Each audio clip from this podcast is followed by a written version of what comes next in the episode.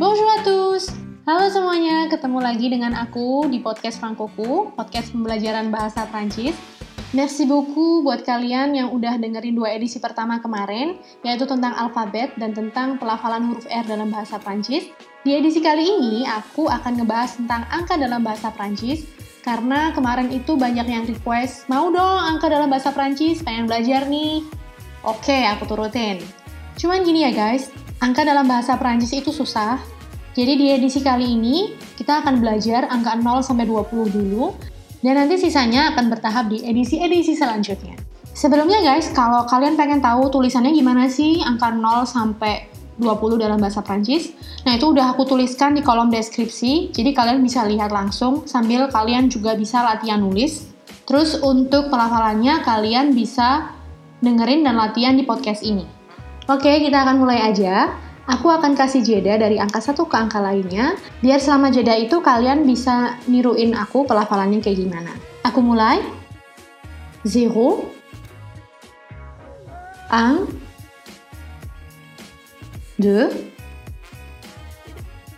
3 4 5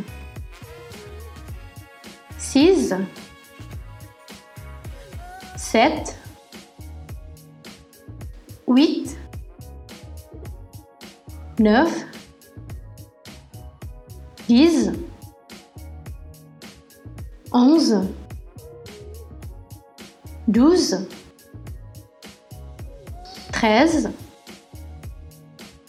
14, 15, 16,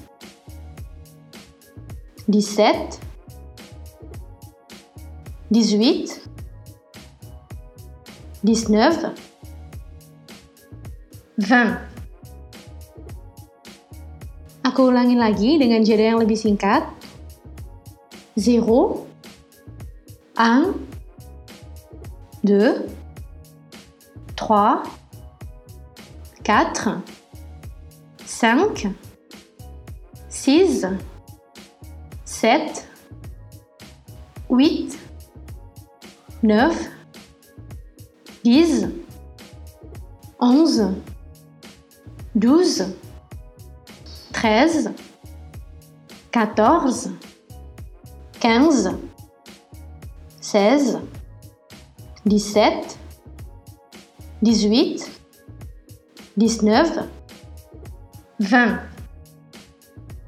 Yaitu tadi pelafalan angka dalam bahasa Perancis dari 0 sampai 20. Kalian bisa latihan sendiri di rumah, baik pelafalannya maupun penulisannya.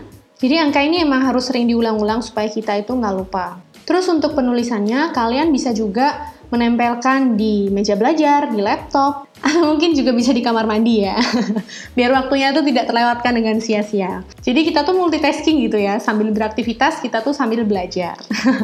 Bon, c'est tout pour aujourd'hui. Merci beaucoup et à bientôt.